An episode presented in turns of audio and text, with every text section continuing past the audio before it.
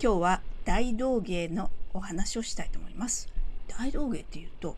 和橋さん、ジャグリングやってたっけ？え？紙芝居やってたっけって言われるんですが、もちろん、腹話術で、外でやって大道芸って言ってるんですよ。そして、まず大道芸どこでやろうかなって思い、家の近所じゃちょっと恥ずかしいなって思ったんですよ。それで、たまたま会社のまあ仕事で銀座に行った時にまた会社に戻る時に銀座のある本屋さんで本を見つけたんです。その本のタイトルは大道芸大全と書いてあって大道芸のことがたくさん書いてありました。それで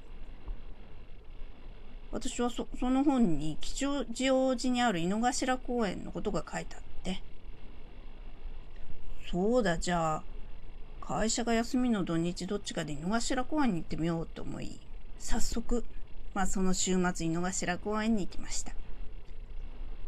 それで結構その当時まあ2000年のミレニアムのより前の話なんですね。今じゃ今の話じゃなくて。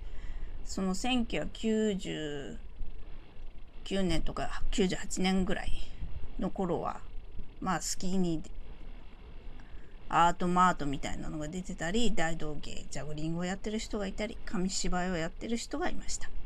それで私もそうだせっかく腹話術も人形持ってるんだから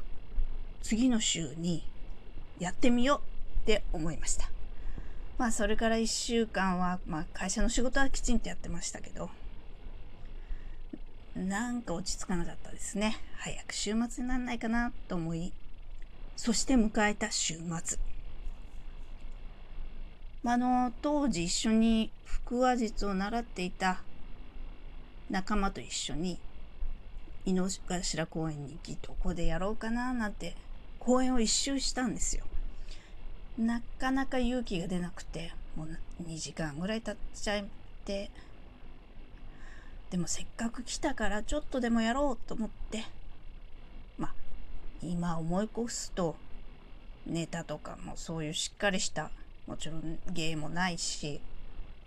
ただただ好奇心と勇気があっただけというわけでもないですがまあとにかくじゃあどうしようかなって言ってブランコのまあそうですね井の頭公園広いですけどブランコがあるところの近くのベンチに座っていて小さいお子さんがなんかブランコ乗っていてそうだこの子に腹話術人形で話しかけてみようと思い勇気を振り絞ってまあ旅行バッグみたいなカバンの中から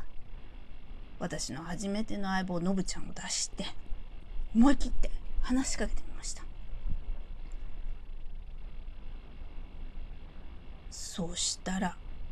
小さい子何歳ぐらいだったかな？2歳ぐらいのお子さんがもうすごい食いついて見てきてくれて